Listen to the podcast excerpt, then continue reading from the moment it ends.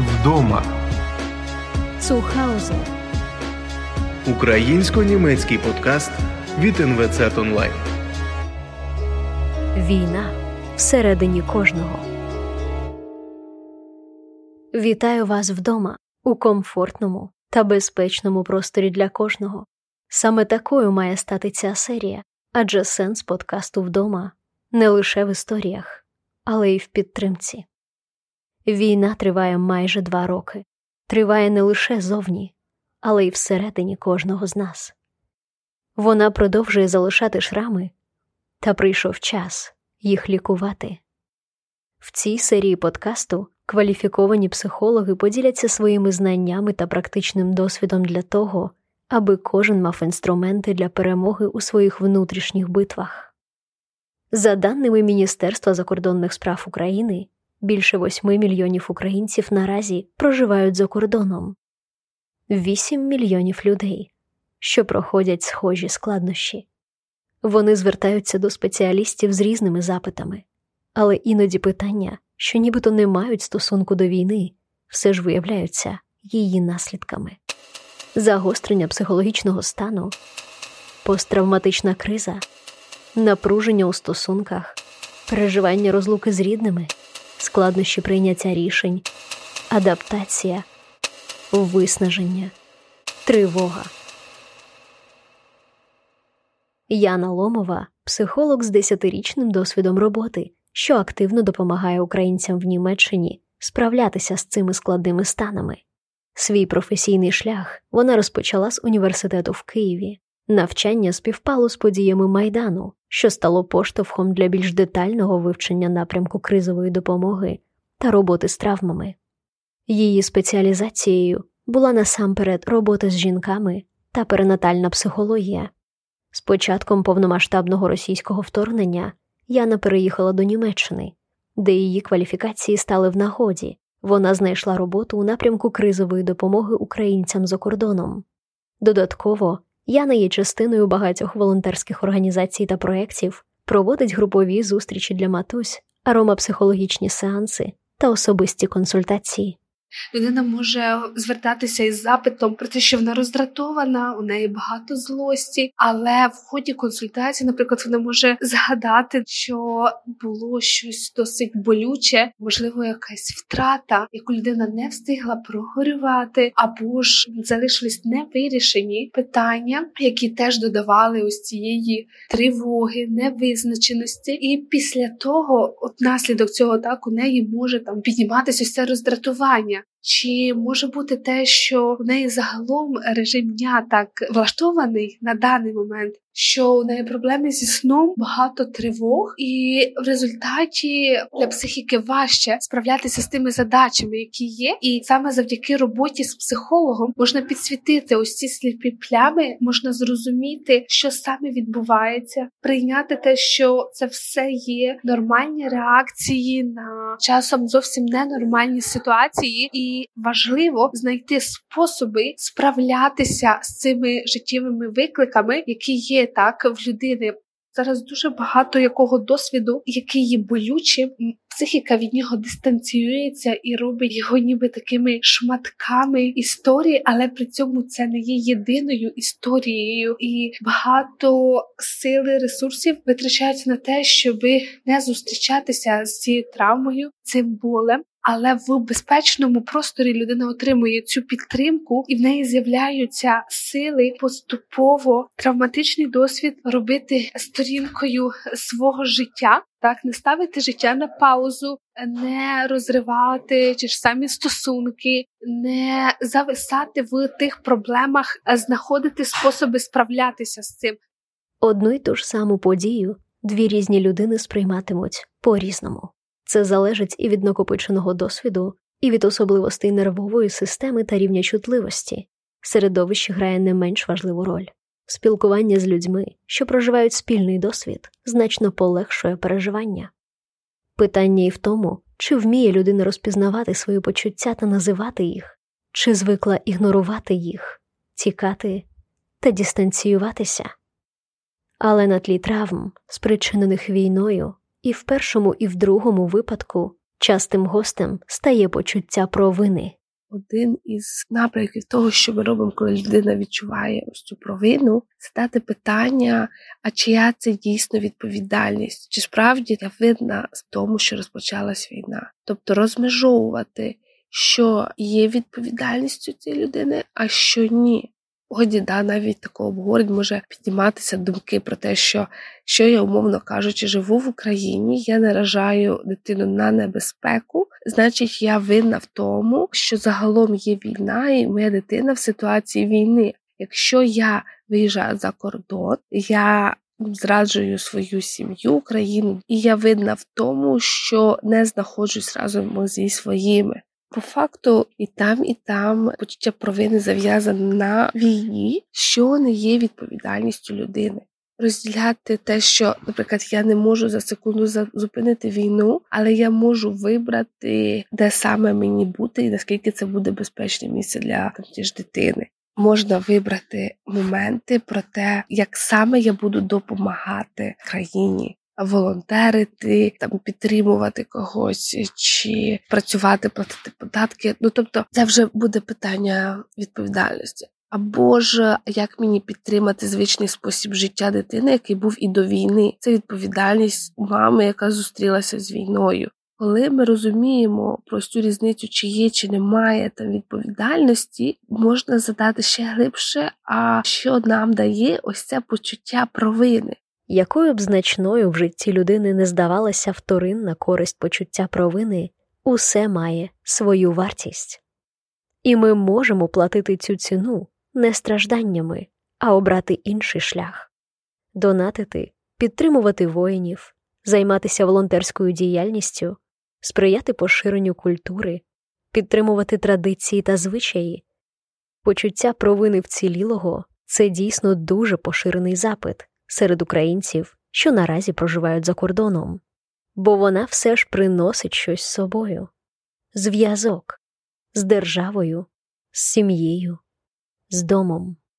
Підтримка зв'язку може стати серйозним випробуванням, особливо коли людей розмежовують тисячі кілометрів. Я приймаю, що більше ніколи не побачу своїх е, родичів, бо вони знаходяться на окупованих територіях. Війна розділила друзів, родини, пари. Жити в такій реальності буває надзвичайно боляче, і люди шукають вихід, що був би для них найкращим з можливих сепарація чи небезпека. Хтось обирає відстань і залишається за кордоном. Але для когось віддаленість страшніша за вибухи. Багато жінок повернулися з дітьми додому, до своїх коханих через рік або півроку перебування за кордоном, мотивуючи це тим, що життя коротке і непередбачуване. Треба спішити, треба встигнути побути разом. Важкі часи породжують складні вибори. Про сепарацію та підтримку стосунків на відстані дуже важливо розуміти, що навіть до війни були сім'ї, де хтось з батьків е, мав багато відряджень, і все одно якість е, стосунків всередині родини була значно вища, ніж якщо люди всі проживали разом. Що важливо, щоб було це повертатися до тих звичаїв, які були до війни. Наприклад, якщо грали в настільні ігри, брати один гаджет, щоб було саме по відео. Грати в ті ж самі шахи онлайн, чи читати разом книги і потім їх обговорювати, тобто зберігати ті традиції, звичаї, які були ще до війни. Інший момент е, це підтримка спільного контексту. Наприклад, хтось адаптується більше до війни всередині країни, хтось адаптується до нової країни за кордоном і обговорюючи, ми ніби не ізольовані, не відірвані від цього всього. А ми можемо розділити ці переживання. При цьому ми зберігаємо ось цей контакт. І ще дуже важливий момент зберігати, актуалізувати, нагадувати про те, а що було добре, що було гарного підтримувати ось ці емоційні спогади, саме обговорювати так, що відбувається саме тут і зараз, і також обговорювати спільні плани і мрії. Мені тяжко знаходитись тут і усвідомлювати те, що в тебе немає тут. Дуже важко бути в розлуці з коханою людиною, з чоловіком, коли ти 20 років був з ним поруч, а зараз на великій відстані. Важко брати на себе відповідальність за своїх батьків, які пенсіонер і не в змозі подбати про себе. Важко з дитиною підлітком, який хоче додому, але це неможливо. Відчувати себе вдома базова людська потреба, і втрата дому одне з найболючіших переживань, принесених війною. Якщо дорослі деколи не можуть справитися з силою цього болю, навіть спираючись на свій досвід, годі й казати про дітей. Діти переживають травматичні події дуже індивідуально, залежно від віку, статі, особливостей характеру та інтересів. І це виклик для багатьох батьків як допомогти дитині та захистити її від болю, коли необхідно звертатися по допомогу, а коли краще просто мовчки побути поруч. Важливо розуміти вікові особливості дітей. Якщо в два роки для дитини дуже цінно, щоб були поруч батьки, вона бачила, що з ними все добре, і тоді у неї відчуття, що зі світом все в порядку, що вона в безпеці, вона продовжує так далі цікавитись, досліджувати світ.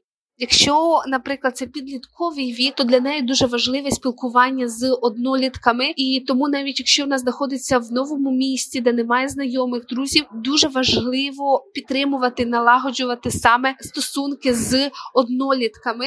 Тому для дітей набагато краще працюють групи підтримки ніж індивідуальні консультації. Хоча тут все також індивідуально. Ще один з аспектів про те, коли діти кажуть, що їм нудно, що в них певний стан апатії, вони нічого не хочуть. Те, що на вікові особливості наклалися ще й складнощі адаптації, відсутність спілкування з друзями, і в цей час батьки можуть дати дитині зрозуміти, що вони поруч, і що якщо їх дитина хоче до них звернутися, вони тут і можуть їй надати так цю підтримку, але при цьому дати дитині свободу, можливість прожити ці переживання. Також дуже важливо створювати спільні контексти, де можна дитину взяти з собою на роботу, знайти спільну цікаву діяльність. Наприклад, коли ми зараз разом готуємось до новорічних свят, створювати також тематичні тижні. Якщо говоримо про те, що підлітковий вік це вік свого роду протестів, важливо дати можливість дитині сперечатися, е, щось аргументувати, доказувати. Можна навіть з восьми років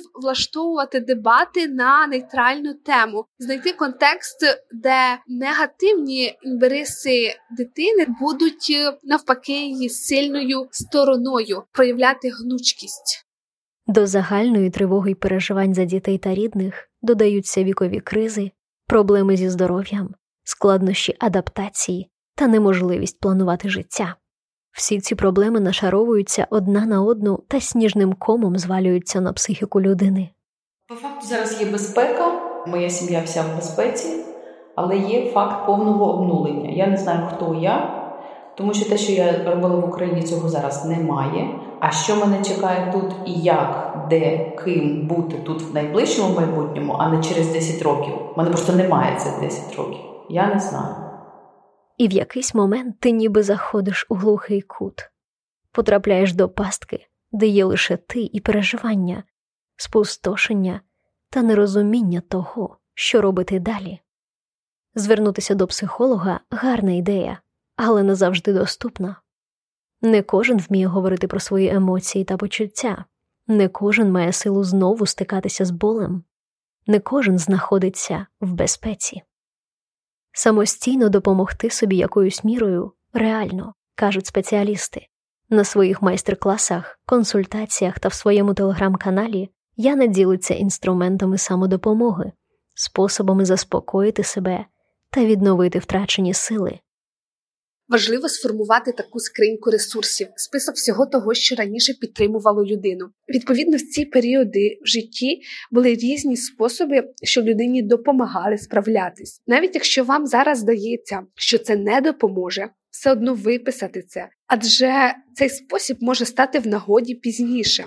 Умовно кажучи, людина звикла спілкуватися та збиратись на родинні свята, і це давало відчуття єдності, було багато приємних емоцій. Зараз цього, на жаль, не можна реалізувати так само фізично. Людина може запланувати таку зустріч онлайн, і це буде те ж саме родинне свято. Так само будуть всі присутні, але вже буде відеозв'язок. Також дуже важливо згадати ті способи, які підтримували саме своє тіло. Тому що якщо ми говоримо про травматичний досвід, то дуже важливо відновити саме ті рутини і звички, які були ще до цієї ситуації, тобто відновити режим дня, так розпорядок, що був до війни, звички, ритуали, їжа, сон, фізична активність можна виписати контексти як такі, що були. Да? Тобто, у нас є турбота про тіло, робота, спілкування з друзями, з рідними, яскравість життя, подорожі, враження.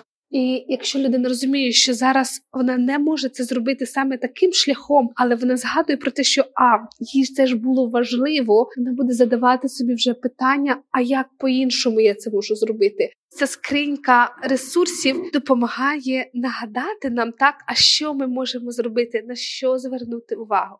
Цікаво може бути ревізія того, чи не з'явилися якісь шкідливі звички, способи того, як ми справляємося зі стресом проаналізувати, можливо, більше почали там зависати в інтернеті, чи хтось почав вживати більше алкоголю, і таким шляхом справлятися так зі стресом. Можна пошукати якісь альтернативи, звернутися на індивідуальну консультацію і розібратися, а що ця звичка дає, які потреби ми задовільняємо завдяки тому, що в нас є ця звичка, Важливо зрозуміти, що це вже більш глибока така робота, і в цей момент людина може іноді картати себе, накручувати себе, продовжується ось ця ментальна жвачка про те, що а я ніби може роблю щось не так. Дуже важливо замічати ось цей малесенький прогрес. Ще можна виписувати ось ці думки, вести щоденники, або також висловлюватись на диктофон, щоб прожити, виговорити ці думки і почуття. І зараз справді нашаровується багато питань, адже багато що змінилось. Перші місяці мені особисто було важко сказати, що я живу в Німеччині, тобто навіть для себе зізнатись, що моя дійсність змінилась. І адаптація ускладнюється, коли ми не можемо називати речі своїми іменами, коли ми ніби заперечуємо якісь факти звичайно, як один із ресурсів саме спілкування, особливо коли я казала, як в групах підтримки, коли ми зустрічаємося з людьми в подібній ситуації, тоді багато ось цих переживань, що щось ніби зі мною не так, не знімаються ось ці тривоги, тому що людина розуміє, що з нею все в порядку, але так дійсно є важкі виклики, стресові фактори. Вони на жаль є, вони триватимуть з якими потрібно працювати. Вік інформації і благословіння, і прокляття. Ми можемо тримати зв'язок навіть на відстані тисяч кілометрів. Ми можемо дізнатися будь-що за лічені хвилини, спитати, як справи, і навіть побачити усмішку у відповідь.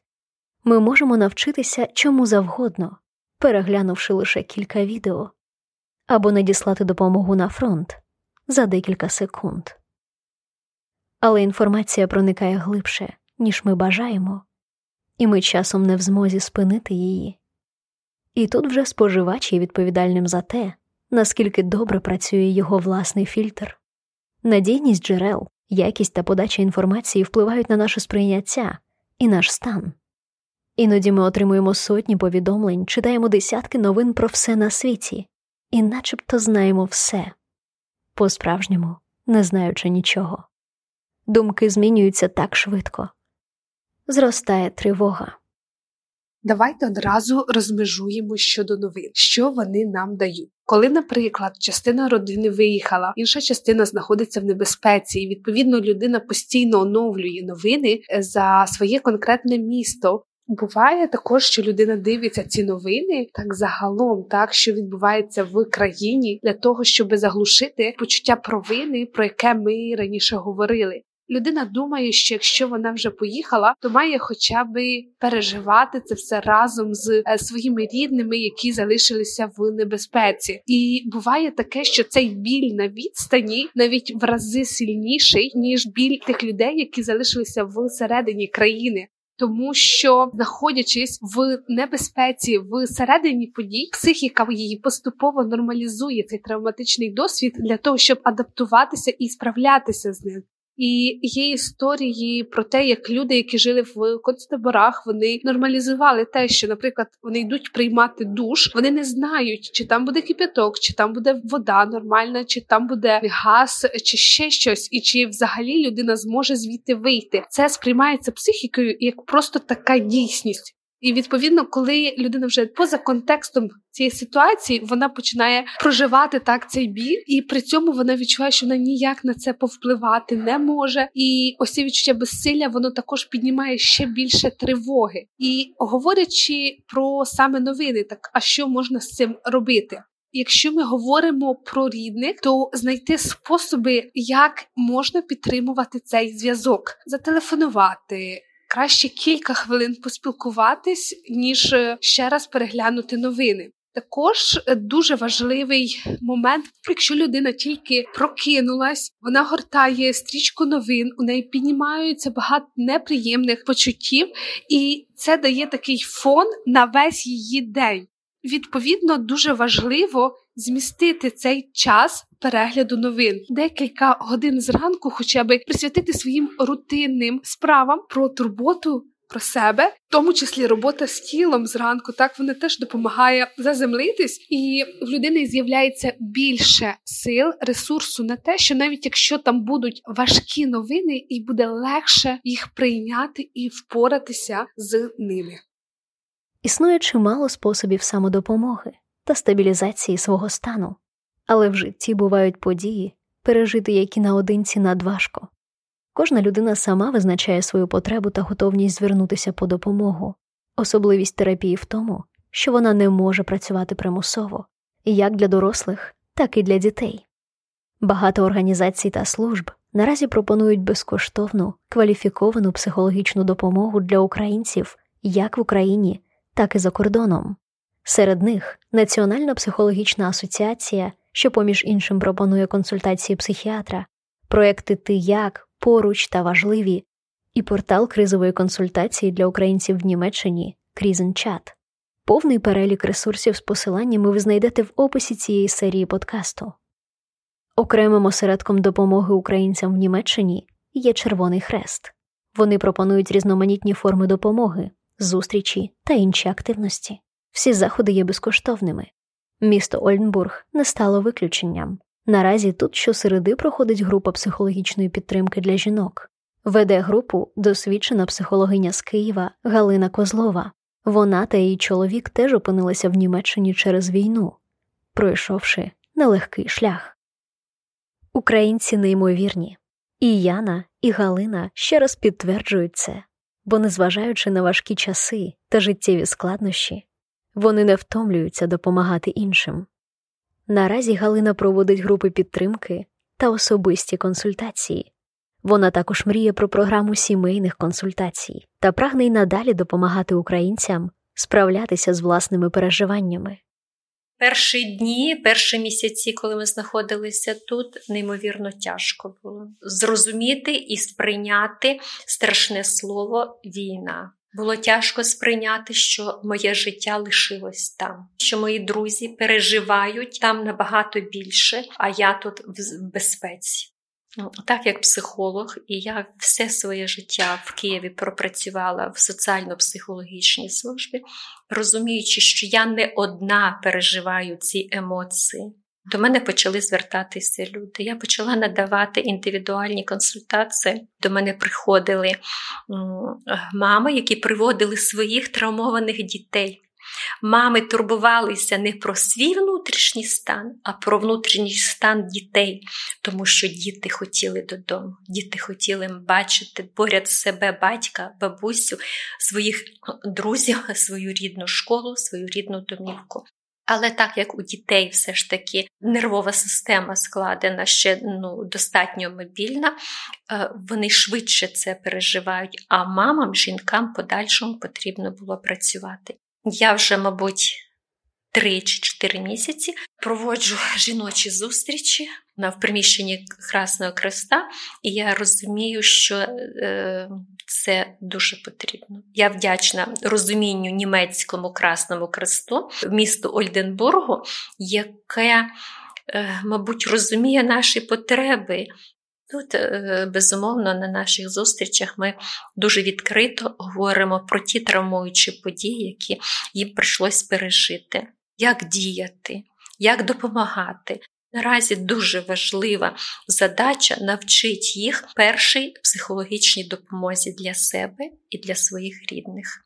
Ми проходили практики заземлення, е, це практики вірного дихання найперше, як зберегти свій фізичний, емоційний, психологічний стан, що говорить тобі тіло, чути себе і рухатися далі. Одна із задач наших зустрічей це віднайти можливість жити далі, повноцінно розвивати, використовувати цю ситуацію для свого емоційного, духовного і психологічного розвитку. Кожен українець та кожна українка по всьому світу проходять нелегкі часи, але це шлях, що має бути пройдено. На ньому є перешкоди, складнощі та переживання, але на ньому також є взаємна підтримка, допомога і прийняття, бо в нас є друзі, родини, люди, що нас оточують, бо ми є один в одного, бо ми українці, ми сильні, і ми переможемо будь-які війни.